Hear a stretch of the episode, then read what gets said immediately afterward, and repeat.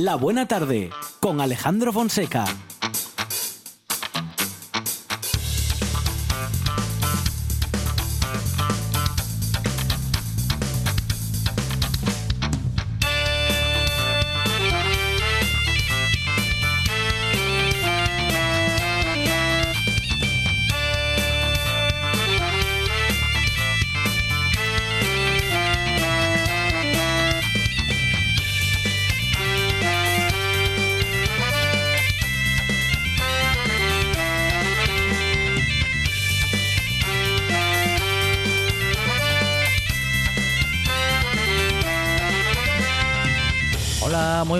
Son las 4 y 7 minutos de la tarde y esta es la radio del Principado de Asturias.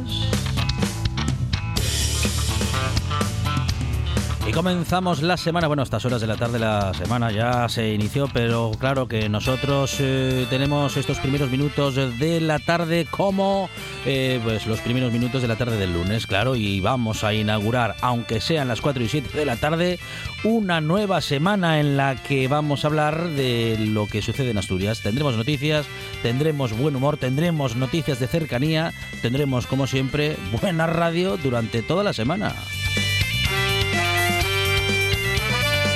Como los minutos que tenemos para, preparados para hoy, en los que comenzaremos hablando con el profesor Evaristo Suárez, con él hablaremos de los antivacunas y de cómo han decidido mal que aquellas personas que han decidido no vacunarse. Bueno, vamos a ver cómo, nos lo explica el profesor, que también es investigador y que lleva a cabo la conferencia antivacunas en el pecado va la penitencia. También hablaremos de emprendimiento con Víctor Fernández y con Yolanda Junquera. Junquera hablaremos del Teatro Taller 3, que viene trabajando desde hace más de 40 años y sigue haciéndolo en este curso.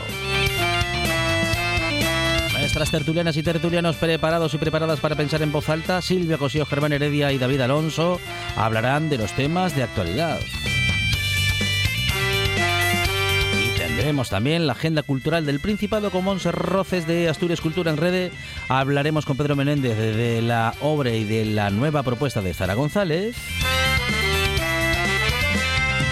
Y además de escritores y escritoras eh, que escriben en Asturias, también llegará Carlota Suárez con un montón de propuestas literarias, con un montón de voces de editores, editoras, escritores y escritoras de todas partes del mundo.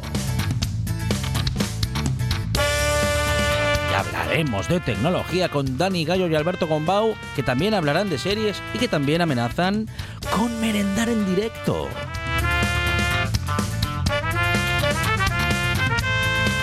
Hay amenazas y hay promesas de una buena tarde que tiene en la producción a Sandra González y Monchi Álvarez. En la puesta en el aire, Juan Saiz Pendar. Y en la presentación, servidor Alejandro Fonseca, que estará contigo hasta las 6 de la tarde en esto que se llama La Buena Tarde.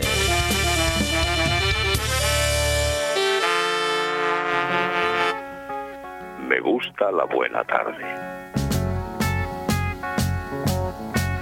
Imagine me and you, I do. I think about you day and night.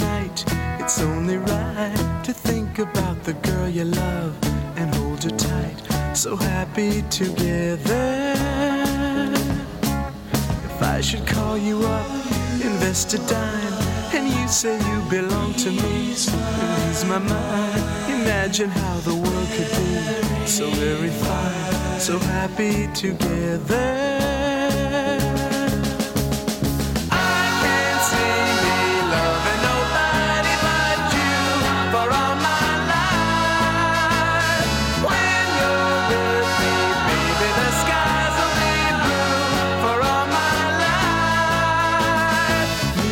Clásicos de ayer y hoy, que claro, si son clásicos, eh, son de siempre. Monchi Álvarez, buenas tardes. País Astur, familia de la Buena Tarde Universo Mundo, aquí estoy en carne mortal, lunes de mayo. Sí, señor. Mayo, el mes de las flores. ¿Cómo no? Mayo, ese mes primaveral Sí. en el que te puedes encontrar en un solo día mm, todas las estaciones, Sí. eh, sobre todo si vives en Asturias. Comienza la semana para la buena tarde. Sí, señor. Y las noticias no ayudan para abrazarse a la Oh. alegría. Pero ya estamos nosotros aquí Sí. Eh, ah, para ah, ah, ah. hacerle eh, compañía Sí, y alguna pregunta en las redes sociales Ah, de la buena tarde. Claro. ¿Qué le alegra el día a día? ¿O Ah. qué hace usted para mejorar su vida? Sí, es que hay que o buscar. intentarlo al menos. Hay que andar rebuscando ahí con qué se alegra uno el día. ¿eh? Porque- sa- saber que hoy vienen Sí. Gallo y Gombao Ah, ah, eso sí. Eso puede le- ayudar. Eso le puede ayudar al oyente. Mm. A nosotros no, a nosotros nos No, pone, nos, nos pre- pone- nos preocupa. Nos pone incluso de mal café sí, por sí, momentos. Sí, sí, porque no se sabe nunca lo que va a pasar. Algo que puede ser bueno o malo según se vea o según se escuche. Pero a veces la sorpresa Claro. cotidiana ayuda a la alegría. Muy bien. El otro día iba Almenda por la calle ¿Y qué pasó? y de repente vio a un señor Ajá. contemplando un escaparate con interés. Ajá. Que una cosa es Sí. pasar Claro, y mirar claro. así de ¿Eh? refilón en el escaparate Sí. y otra ver el interés Ahí está. en el que mira Muy bien. A través del ¿Y que cristal. estaba? ¿Había una, había una obra dentro? Me emocionó. No había una obra dentro. Estaba mirando transistores. Sí. Oh, qué bueno. Pero hay todavía Le, tiendas con le di, transistores. le di las gracias un, y un abrazo ante la sorpresa del, del caballero. Sí, señor. Bueno, porque hay intereses que hay que celebrar y como hay muchos oyentes interesados en los radiotransistores en general y en la radio en particular, pues nosotros queremos eh, dar, dar, daros, ¡Felicita! darles y daros las gracias por eso, por ser gente de radio. Felicità e tenersi per mano, andare lontano la felicità. Bueno, escuchar la buena tarde es una buena forma de alegrarse el día ¿eh? y de, si venía mal, mejorar el día, mejorar la tarde Mejora el día con Albano. y con Albano ¿Cómo, cómo no va a mejorar todo el se día? convierte en felicità. E che Romina. Romina, ahí está. Ahí está. ahí está. Puede la faltar. pioggia che scende dietro alle tende la felicità. Cuéntanos en nuestras redes sociales, especialmente en el Facebook, que te alegra el día. ¿Cómo haces para alegrar tu día, aun siendo lunes y aún habiendo las noticias que hay? Menos mal que está la buena tarde, menos mal que está la radio, menos mal que está Monchi Álvarez. Monchi Álvarez, gracias. De nada. Cantare a due voci quanto mi piace la felicità, felicità. Senti nell'aria c'è già la nostra canzone d'amore che va. Come un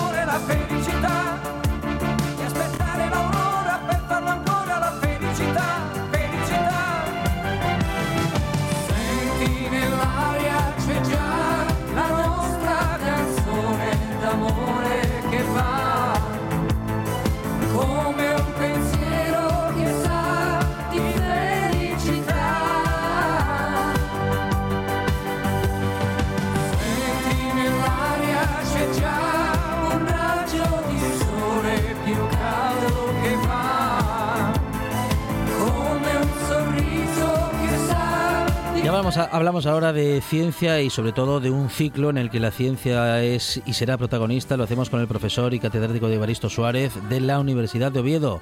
Don Evaristo, ¿qué tal? Buenas tardes. Hola, buenas tardes. Bueno, porque hay que hablar de ciencia, lo hacemos en esta buena tarde y cada vez que tenemos una buena excusa para, para y una motivación para volver o seguir haciéndolo, profesor, lo hacemos y hoy hablamos de este ciclo, ciencia en extensión, jugando un poco, ¿no? Con lo de, bueno, pues a lo mejor con el peligro de que la ciencia pueda estar en extinción, que seguro que no, aunque, bueno, hay un juego de palabras y un juego también ahí de, bueno, de, de la idea, ¿no? De que hay que estar cerca de la ciencia. Profesor, ah, aunque hay algunas Bueno. personas que quieren alejarse. No, en general la gente yo creo que acepta muy bien los Sí. logros científicos. Claro, claro que sí, claro que sí.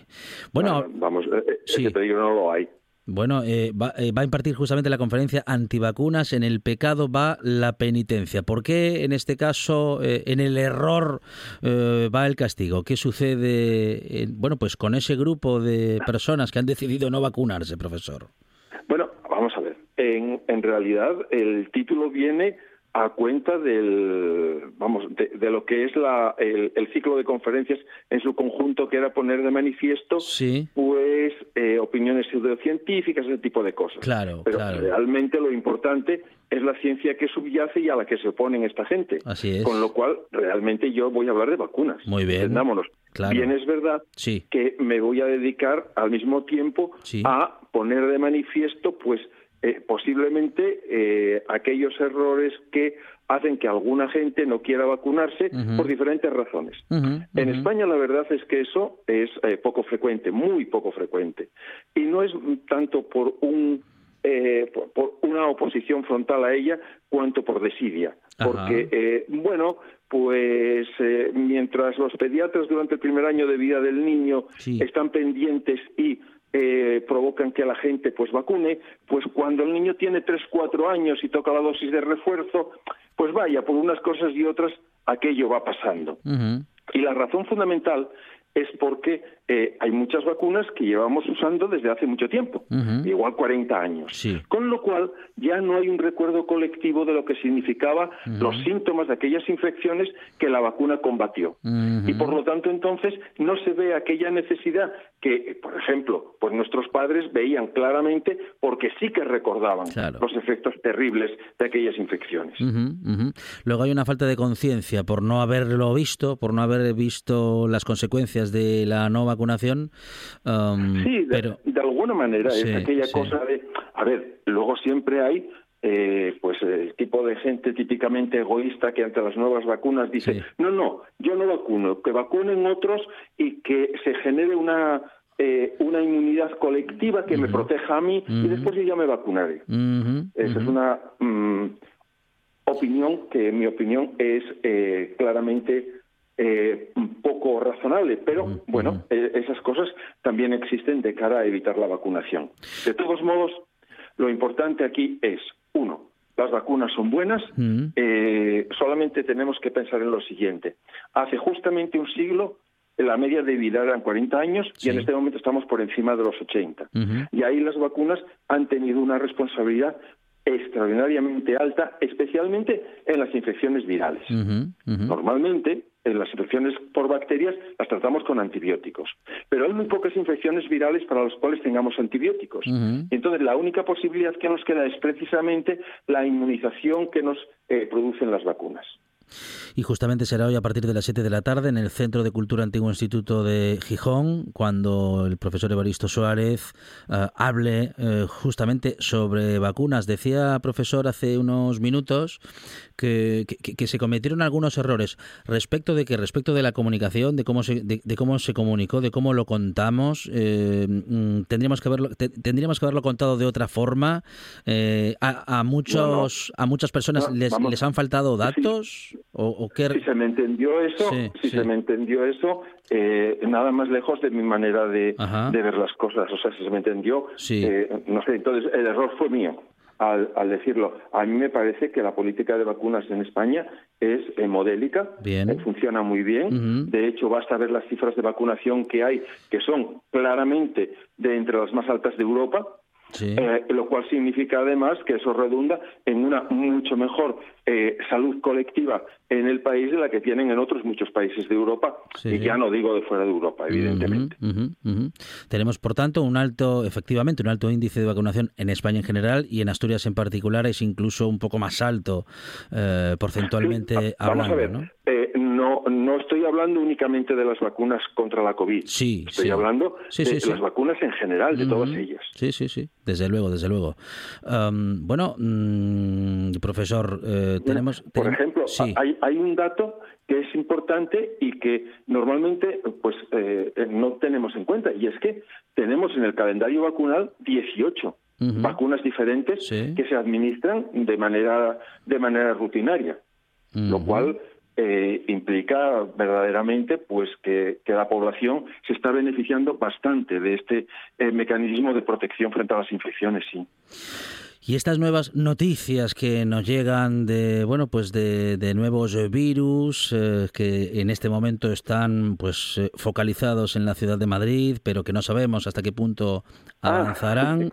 el, Ah, el virus de la viruela del mono. ¿se sí, señor, sí, señor. Am, Ah, bueno, eso es, ahí hay una, hay un poco de eso que llaman eh, justicia divina ahí en esa historia. Eh, recordará que en el caso de la COVID, pues los que verdaderamente estaban más expuestos y tenían más, eh, o mm, podían presentar más problemas, eran las personas mayores. Pues bien, con respecto a este virus es justamente lo opuesto. Resulta que las personas mayores están vacunadas contra la viruela. Se vacunó contra la viruela hasta 1980. Sí. Eso significa que las personas que tienen menos de 40 años no están vacunadas. Por lo tanto, son mucho más proclives a adquirir la infección por el virus de la viruela del mono que las personas mayores que al haber sido vacunadas eh, con, el- con la vacuna contra el virus de la viruela normal tienen una protección cruzada contra este nuevo virus. Sí, sí, sí. Lo cual es una buena noticia precisamente para esos grupos de edad que parece que siempre son los más expuestos y los más que tienen más riesgo. Bueno, am, que, profesor, el consejo general es eh, siempre que tengamos la oportunidad de tener, eh, bueno, pues delante de nosotros y la oportunidad de adquirir una vacuna, máxime cuando por otra parte tenemos acceso en nuestro sistema público de salud, hacerlo porque esto nos previene de enfermedades, aunque parezca absolutamente evidente lo que estoy diciendo, parece que no está de más recordarlo. ¿Puedo decir una cocina respecto a la vacuna de la gripe? Claro que sí. Es que la vacuna de la gripe, eh, hay muchísima gente que dice, "Va, no vale para nada porque a mí pusieronme la vacuna y tuve la gripe igual. Bueno, lo primero de todo, eh, eso de que la tuve igual no es verdad. Eh, lo que ocurre es que hay muchas enfermedades que afectan al aparato respiratorio y que parecen una gripe, por un lado. Vale. Pero por otra parte, aunque es verdad que la vacuna de la gripe no tiene una eh, cobertura tan fuerte como la que tienen otras vacunas, tiene una eh, eh, importancia capital por otra razón. Y es que el virus de la gripe no solamente es importante en cuanto a la patología que él causa, sino que es un agente que deja el, el aparato respiratorio destrozado. De tal manera que posteriormente es mucho más fácil que una bacteria cualquiera pueda colonizar ese aparato respiratorio y producir una infección verdaderamente grave. Entonces, no es tanto por la eh, protección frente a la gripe, cuanto también por las infecciones por, eh, subsiguientes que pudieran aparecer. Por eso quiero lanzar el mensaje claro. Hay que vacunarse de la gripe y los mayores de 65 años sin excusa. Pues hoy a las hoy a las 7 de la tarde hablará sobre esta y otras cuestiones el eh, profesor y catedrático Evaristo Suárez de la Universidad de Oviedo, como decimos, conferencia antivacunas en el pecado va la penitencia. Ese es su título y como decimos 7 de la tarde en el Centro de Cultura Antiguo Instituto de Gijón. Profesor, muchísimas gracias. Pues a- a- gracias a ustedes por darme la oportunidad de, eh, bueno, pues expandir un poco la concienciación sobre esta, este sistema tan útil para la salud general. Muy bien, para eso estamos. Muchísimas gracias, profesor. Venga, Un saludo. muy bien, muchas gracias. Hasta luego. Esto es RPA, la radio autonómica de Asturias.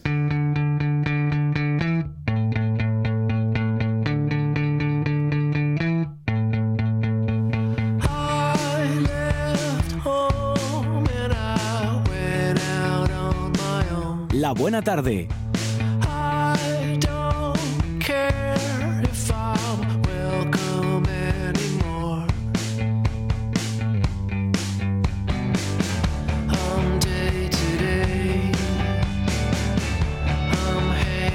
Minutos ahora para hablar con Víctor Fernández, técnico de Avilés Empresas, y lo hacemos porque hay un programa inmersivo dirigido a emprendedores y emprendedoras con proyectos de negocios tecnológicos avanzados. Víctor, ¿qué tal? Buenas tardes. Hola, buenas tardes Alejandro, ¿qué tal? Muy bien, muy bien. Víctor, bueno, nos acercamos a una etapa de validación de algunos eh, proyectos que pudieran estar avanzados. Víctor, bueno, ¿con qué fin? Porque aquí hay emprendedores y emprendedoras esperando un, un momento que es este. ¿Por qué es un momento indicado y por qué hay que apurarse hasta antes del 31 de mayo? A ver, bueno, este es, es, es en el marco de un proyecto más amplio de apoyo a empresas tecnológicas, ¿vale? Es un proyecto que estamos desarrollando desde el Parque Tecnológico Avilés de la Innovación, de Isla de la Innovación, en colaboración con otros 10 parques tecnológicos de España.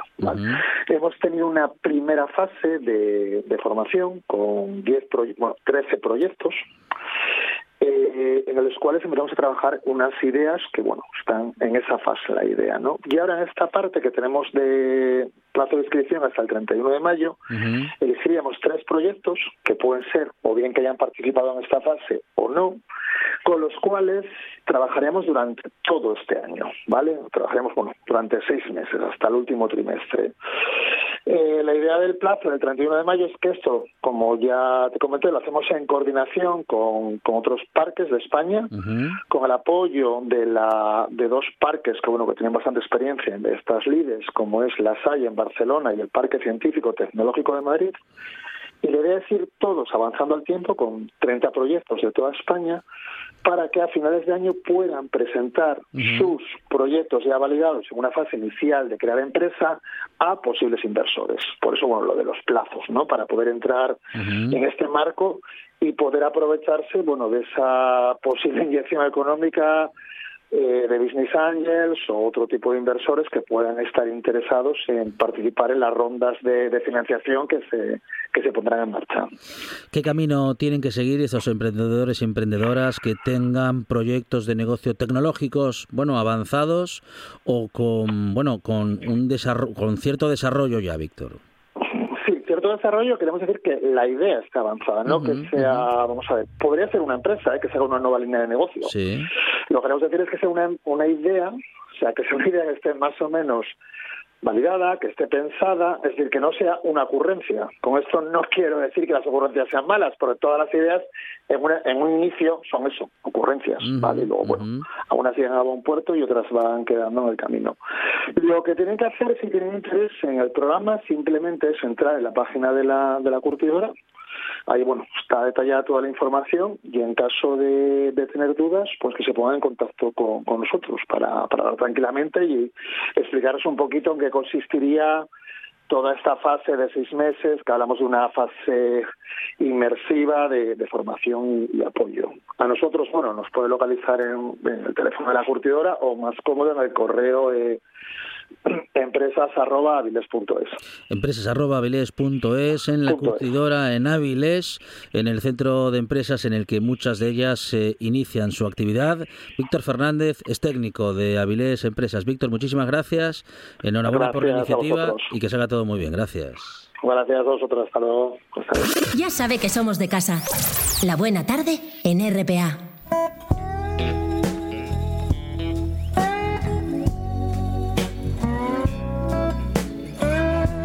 Toda velocidad, antes de iniciar nuestra tertulia, vamos a hablar también con Yolanda Junquera, profesora de teatro del taller pedagógico Taller 3, un colectivo que desde hace más de 40 años viene ofreciendo mm, buen, con- contenidos artísticos para aquellas personas que se quieran acercar al arte en una escuela que, como decimos, ha instruido en, este, en estos apartados a varias generaciones. Yolanda, ¿qué tal? Buenas tardes. Yolanda. A ver ahora, a ver, Yolanda, ¿nos escuchas? Mm, Bueno, no escuchamos a Yolanda o ella no nos escucha a nosotros. En todo caso, comunicación que no logramos concretar. Como decimos, eh, vamos a hablar de las actividades que ofrece la Escuela Municipal de Artes Plásticas y Escénicas de Oviedo. Inscripciones que ya están abiertas y que conoceremos enseguida respecto de los contenidos, lo que nos cuenta Yolanda Junquera para este nuevo ciclo, para estas nuevas propuestas, que como decimos, el colectivo pedagógico Taller 3 viene trabajando y viene ofreciendo desde hace más de 40 años Ahora sí que estamos en comunicación con Yolanda eh, Junquera. Yolanda, ¿qué tal? Buenas tardes. Hola, buenas tardes. Bueno, pues un nuevo ciclo con nuevas propuestas. Abiertas las inscripciones, Yolanda. Mm, Bueno, están abiertas las inscripciones para los alumnos que ya están para que continúen las inscripciones de renovación. Vale. Las inscripciones para nuevos alumnos serán del 5 al 16 de septiembre.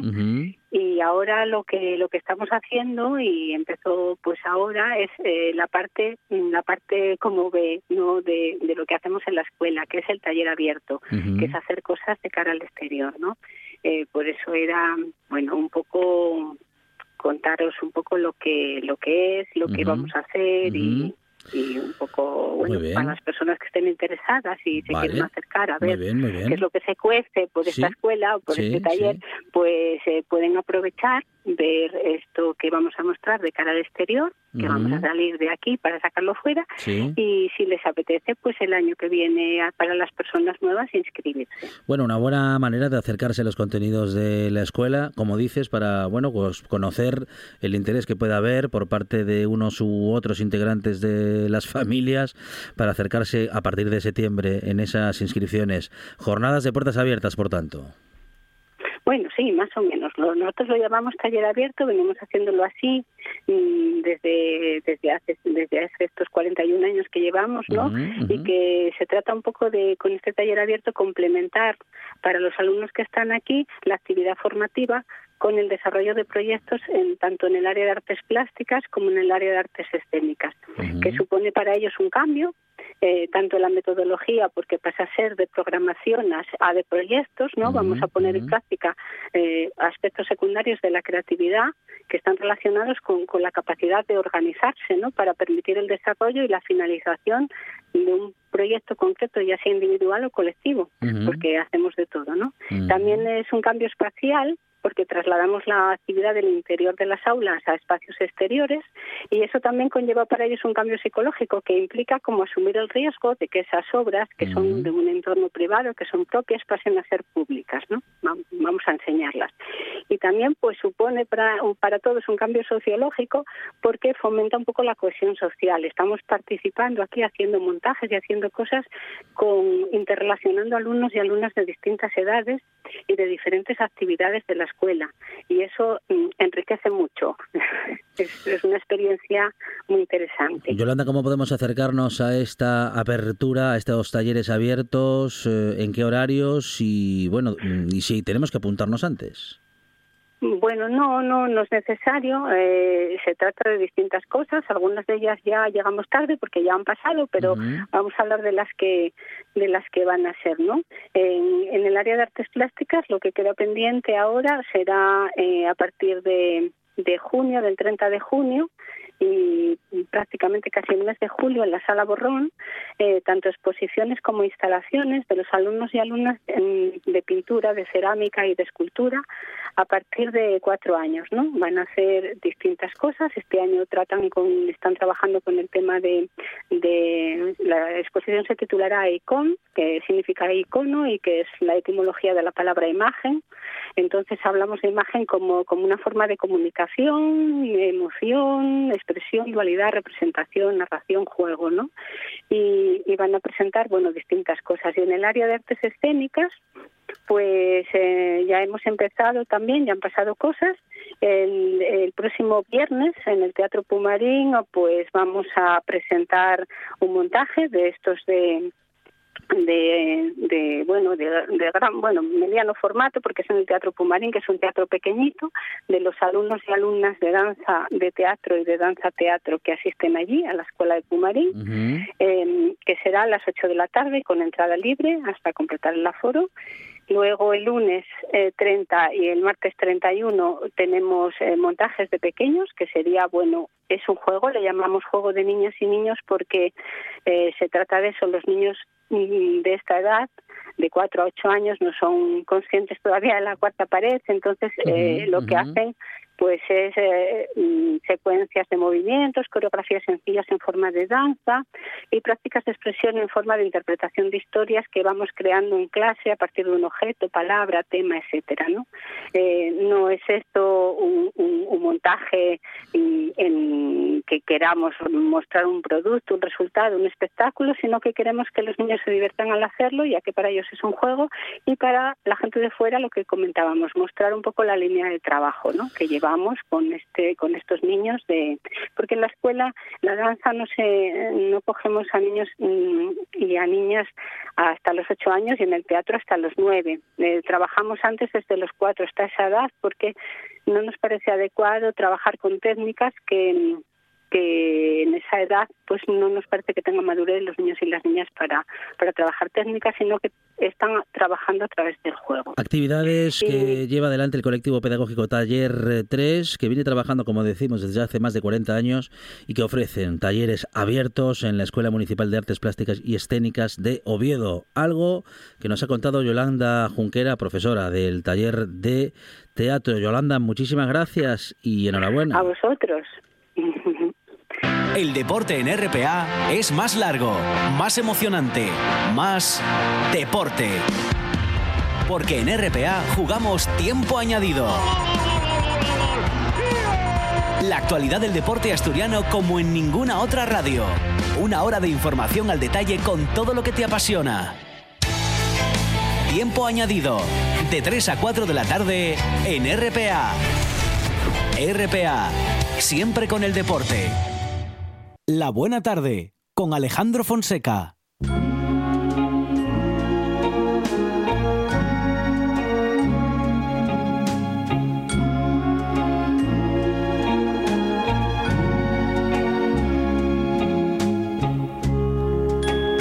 Get ready, a train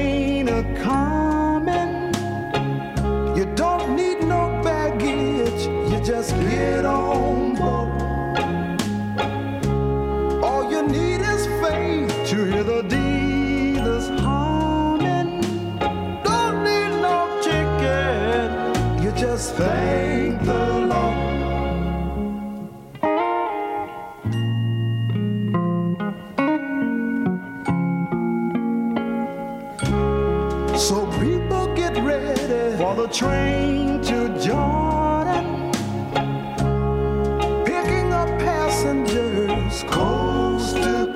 estamos en una nueva tertulia en la que ellos y ellas, en este caso ella y ellos, eh, están preparados para, bueno, y preparada para pensar en voz alta. Silvia Cosío, ¿qué tal? Buenas tardes. Hola, buenas. David Alonso, ¿qué tal? ¿Qué tal? Muy buenas tardes. Germán Heredia, bienvenido. Muchísimas gracias. Pues aquí estamos, eh, comunicadores, eh, comunicando lo que pasa, lo que sucede y también, bueno, pues en este caso, ellos y ellas, mm, pues contándonos lo que, lo que piensan, lo que opinan sobre los asuntos de actualidad. Eh, comenzábamos hablando, bueno, pues de una conferencia en la que un profesor nos viene a hablar de vacunas, no solo de las de la COVID, sino de la historia de las vacunas y de lo importantes que han sido en nuestra calidad de vida. Silvia, parece, esto, vamos, parece súper y es súper evidente, pero parece necesario recordar. Sí, yo creo que de vez en cuando deberíamos de recordar. De todas maneras, a, a mí personalmente siempre me llamó mucho la atención el, el movimiento. Creo que si lo llamamos antivacunas, igual, no sé, es, es simplificarlo mucho. Yo creo que es un movimiento anti prácticamente todo. Es decir, es, es gente, es decir, yo creo que cuando llegas a este nivel de desconfianza acerca de los descubrimientos científicos, del avance de la ciencia, en el fondo lo que estás desconfiando es, yo creo que de las instituciones y la ciencia como tal también es una institución. Entonces, me parece que es muy necesario mm, recordar constantemente la seguridad de las vacunas, la necesidad de las vacunas, la importancia de las vacunas. Yo creo que los que estamos aquí, la mayoría de nosotros estamos hemos sobrevivido a la infancia porque nos vacunaron de cosas que antes eh, pues es que eran una condena.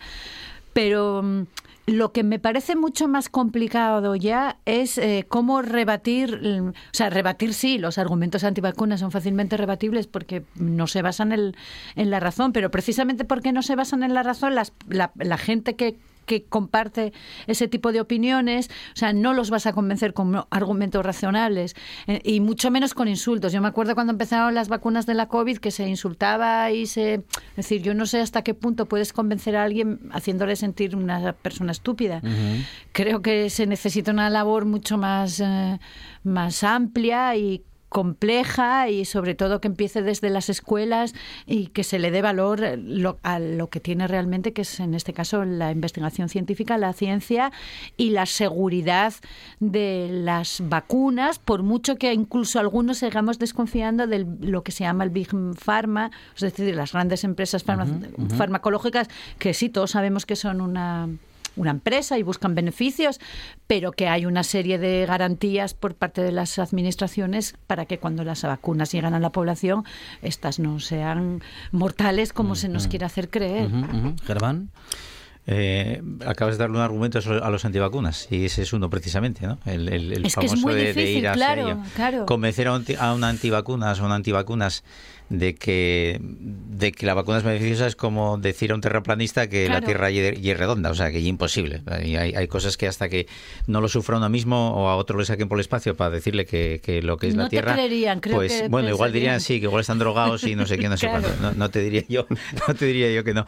Pero sí hay una frase de, de- de- del doctor que eh, tuviste la conferencia antes con él. Sí, el profesor Evaristo, sí. Eh, que la mayoría de, de la gente joven no ve la importancia de las vacunas porque nunca nunca han tenido a sus padres eh, con el sufrimiento que tuvieron nuestros abuelos o nuestros padres no Eh, los años 60 50 y 40 eh, ha, ha sido una pandemia total en todos los sentidos sobre todo eh, pues no sé desde la polio hasta tuberculosis bueno un Mi montón madre de tenía pánico a la polio. eh, sí, sí, sí. Un montón de, de, de- de, bueno, pues de virus que andaban por ahí pululando y que, y que a, la, a la- a la mayoría de, la- de los infantes pues eh, nos traía mal traer.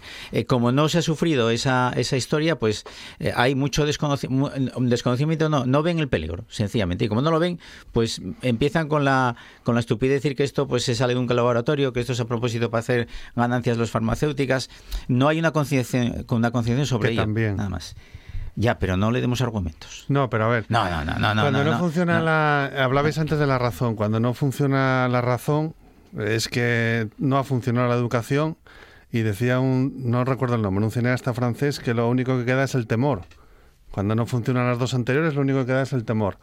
Sí. Por desgracia, que también es un poco, si, si pensamos un poco en las políticas comunicativas que se han tenido desde, desde el área de, de salud, de algunas, algunas acertadas y otras igual no tan acertadas, pero es Pero de lo nunca que a se tira- propósito, ¿eh? Nunca a propósito. Bueno, no lo sé. A propósito, recuerdo una campaña que hubo en Asturias con las mascarillas de los jóvenes, por Sí, ejemplo. sí, fue una barbaridad, Que sí. cuando la educación y la razón entendían que cuando la razón no sucumbía y también entendían que la educación, dada por las mismas instituciones, tampoco funcionaba, pues tuvieron que recurrir un poco al, al temor, a in- al infundir que una Sobre mala gestión. sí, a, a- a estigmatizar además a una parte de la población. Fue, hubo, hubo bastante debate. Quiero decir con esto que, que el asunto de que, que, que el lápiz fino que podemos trazar cuando hablamos de lo que acabas de comentar de las farmacéuticas, de, esto es una realidad también, lo hemos visto. don- no quiero imaginarme el precio que tendrán las farmacéuticas que han sacado las vacunas.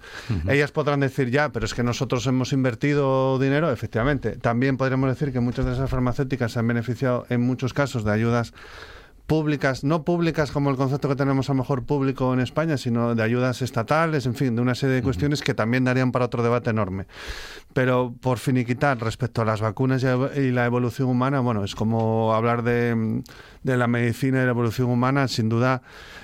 Gracias a la investigación científica que han propiciado numerosos, vamos, yo recuerdo la historia de, no sé si fue la de la polio o cuál fue la que la de los nueve niños que llegaron a Nueva York, que uno de ellos era el que llevaba la vacuna para inocular, en fin, hay una serie de procesos de la historia respecto a cómo han ido Sí, evolucionando. eso las- fue hace ya siglos, pero fue a través de una enfermera que llevó a no sé dónde fue. Sí. Exactamente, fue una enfermera que sí, sí, sí.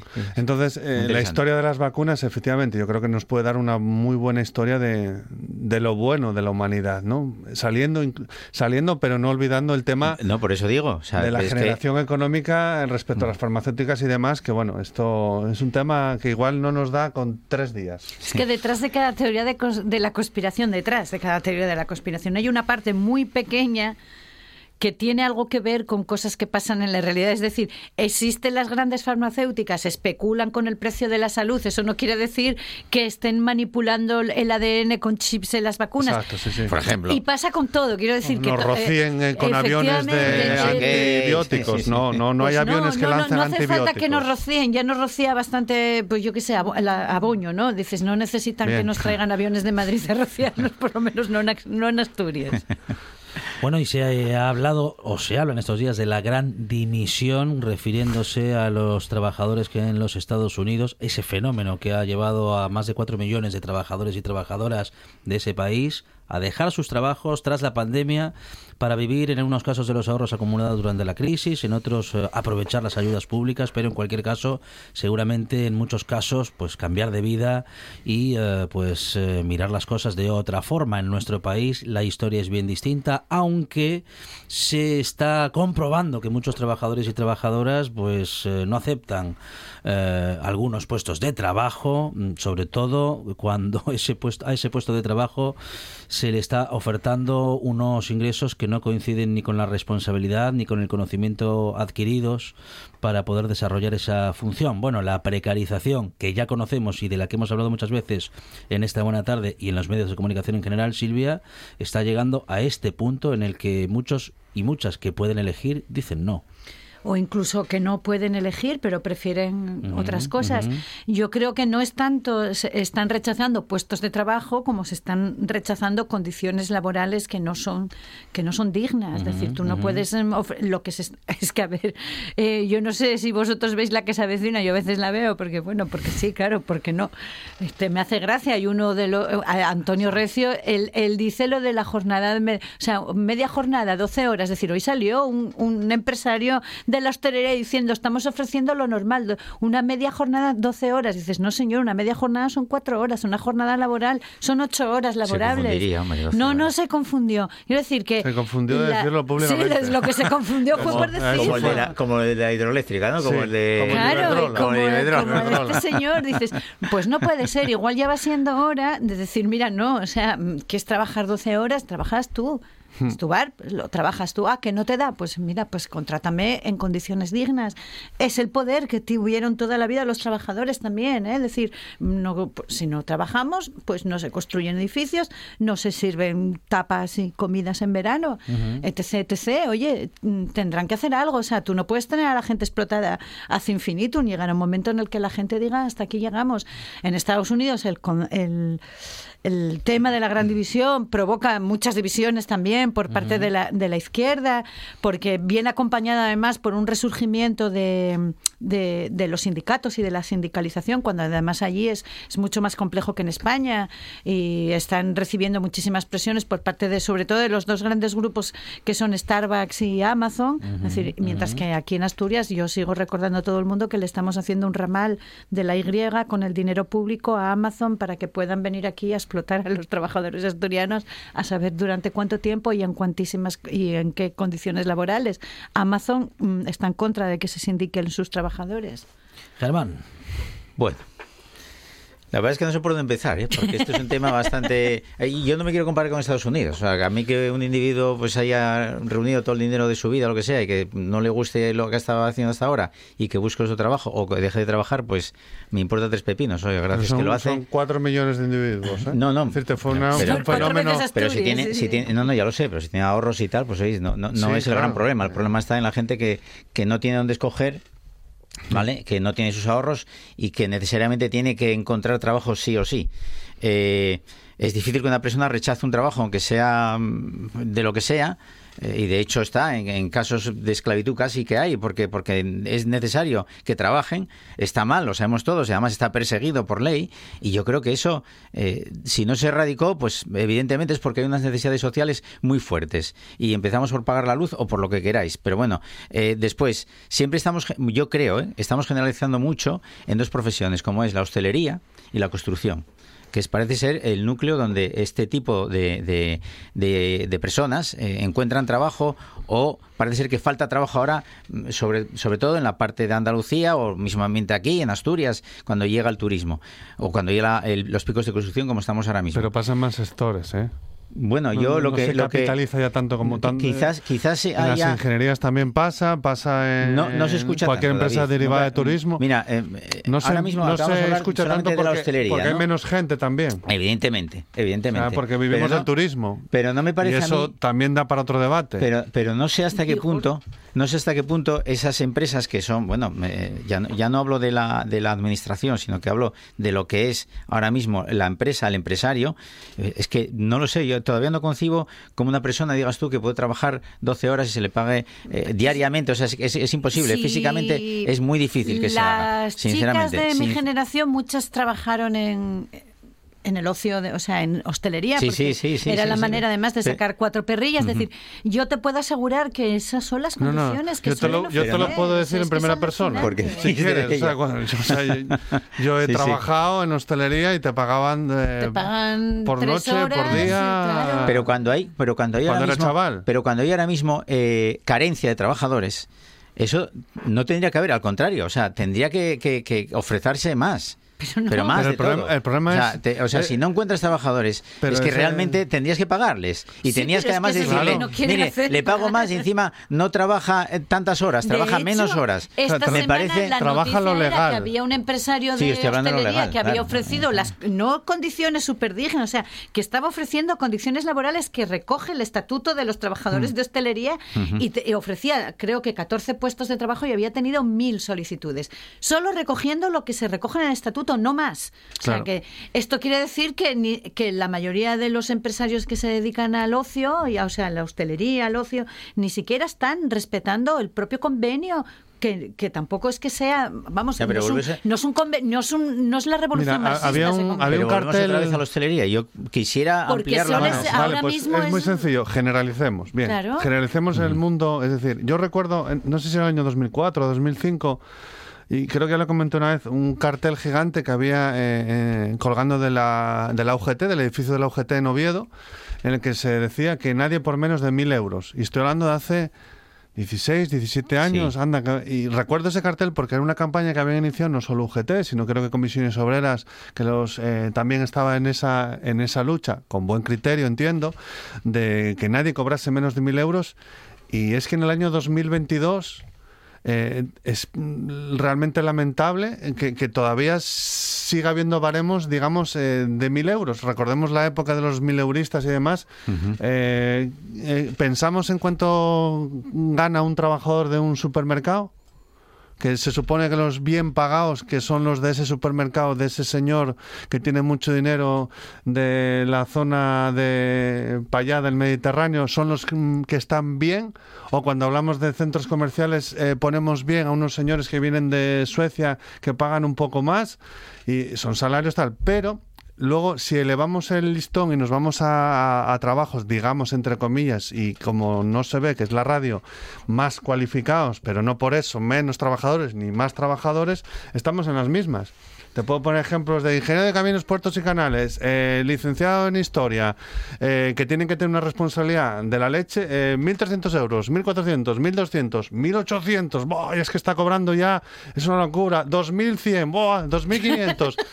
Realmente pensamos que esos son sueldos de locura. ¿Y el- sa- sabes cuál es el problema? Que yo estoy diciendo ahora 2.100 euros de salario Y estoy seguro mucho. que hay mucha gente que lo está escuchando y diciendo, joder, ¿quién lo agarrase? Es Ahí tenemos el problema. problema, Cuando nos planteamos, Bien. hay quien lo agarrase para un sueldo que si empiezas a sumar eh, eh, lo que te cuesta el alquiler, lo que te cuesta la luz, lo que te cuesta el transporte y lo que te cuesta, digamos, la vida Sí, sí, pero- digna, pero, David, de repente voy- te das voy a- cuenta que menos de eso empieza a ser complicado. Voy- voy ¿no? a- Entonces se juntan dos, haces una pareja, entonces si salen dos mil y pico. Voy, voy a defender En mi fin, parte empresarial. Tenemos ¿vale? un pro- Voy a, Sí, a ver si, defiende. a ver si la puedo defender, ¿vale? Porque, porque Tú parece ser- inténtalo, es como defender a la iglesia casi, pero bueno. Bueno, eh, eh, eh, siempre metiendo pullas. ¿eh? O al Eh, emérito. ¿Te, te- te das cuenta? Siempre metiendo... ¿Qué sabemos del emérito, Germán? mi, mi monarquía ¿cómo- en, cómo en pullas. cómo Hay que- aprovechan, Germán, a los antitaurinos siempre metiendo pullas. ¿Te das cuenta? Es que no se puede ser esto.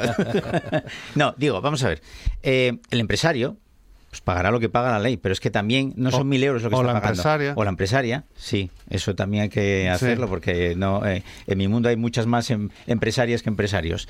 Eh, pero es que después hay que pagar 400 o 500 más de seguros sociales, Sí. IRPF y tal. Este ¿eh? cuento me lo sé también en Eso, eso o sea, para esta empezar, ¿eh? no, Eso perdón, para empezar. cuento no. Es Esta realidad sí me esta, la sé. esta es realidad cierta. también es. O sea, Es el, empresario no solamente está pagando mil euros a un trabajador 1.200 para llevarlo, ¿vale? de salario Sino neto, pero que- cuesta 2.500 a la empresa. ¿vale? O Esto sea es cierto. Eso, mm, Vale. yo, yo creo que eso es de justicia decirlo. Esto es ¿vale? verdad. Hay que decirlo. O sea, tú te llevas esto para casa, pero es que la empresa paga por ti este dinero. cierto. Quiero contratar a alguien, pagarle 1.200 euros, pero a mí me cuesta 2.000. eh, es Correcto, más, es yo- verdad. más, muchas veces hago mis diatribas co- con mi neurona solamente y digo, bueno, ¿y qué sería de este país si los empresarios dejasen, eh, pagasen al, al trabajador 1.500 euros y que él se gestionase su seguridad social, su no sé qué y su no, No, sé que cuánto? le paguen ¿Qué pasaría? 2.500 y ya se ¿Qué lo pasaría? él. Bueno, estoy diciendo, lo dice. No, pero 1.500 optaría- no, que le paguen o- 2.500. no, opta- yo quiero decir que optaríamos hacia ello y yo soy el primero que lo No, reivindicaría. Pero eso ¿Vosotros es otro tipo de sociedad, ¿eh? bueno, pues te estoy diciendo, o sea, que como estamos en la que estamos, vamos a ser justos. O sea, el, el empresario pequeño, el comerciante, Por eso se ¿vale? paga muy tenemos dinero unas en la cantidades y unos cotización, cargos. porque es una sociedad más justa. Por eso es ese dinero de Pues esa ento- cotización. Pues entonces hagamos Estado también, la, hagamos también la, la justicia de que no solamente el empresario está pagando mil euros, sino que hay una cantidad a añadir bastante importante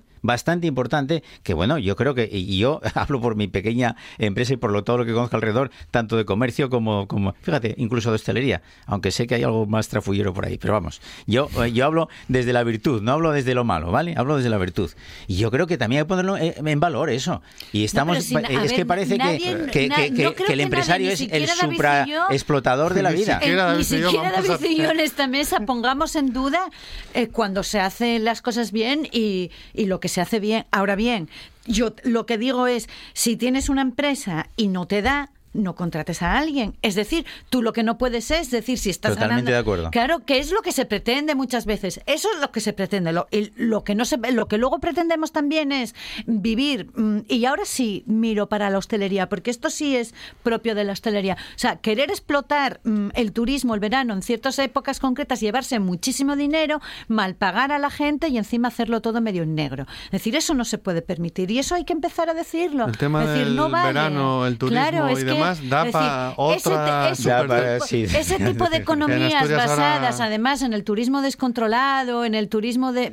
Bueno, pues da para que la gente que se dedique mm, también monte negocios, lo monte también, de- lo crea que esto es jauja y sea descontrolado. Y no puede ser. Decir, También hay mucha si intrusión, los, ¿eh, Silvia? En- en honor de los es decir, hosteleros y No demás, todo el mundo puede hay- tener un bar, Exacto. no todo el mundo puede tener un restaurante. generalizando, Yo no yo no podría sé, tener yo- una yo- peluquería. Ya, decir, ya, no, sí, lo claro, sé. Yo, y, yo, y yo tampoco un bar. Es Claro, más, un es que día, yo no un año lo intenté y, y dije yo, zapatero a tus zapatos. A No, yo una peluquería tengo claro que tampoco la podría tener. Sí, está claro. sí.